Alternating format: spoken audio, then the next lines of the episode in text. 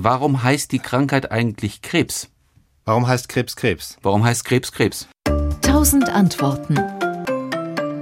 Also mit dem Krebs kann man nicht so hundertprozentig festmachen. Fest steht, das geht schon auf die alten Griechen zurück. Bei Hippokrates wurden solche Geschwülste auch schon mit dem griechischen Wort für Krebs bezeichnet, Karkinos. Und Hippokrates erklärt das damit, also dass also gerade Tumoren in der Brust äußerlich gewisse Ähnlichkeiten haben mit Krebsbeinen. Von der Art, wie sie sich ausbreiten, aber auch weil die Geschwulste im Vergleich zum umliegenden Gewebe ja relativ hart sind, wie eben diese Krustentiere, mhm. ja.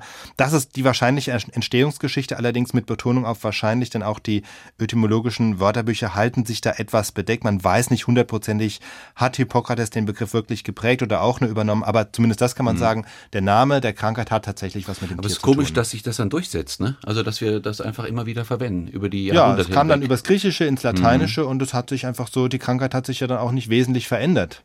Gut. Und so hat man den Begriff behalten. Okay. SWR Wissen. Tausend Antworten.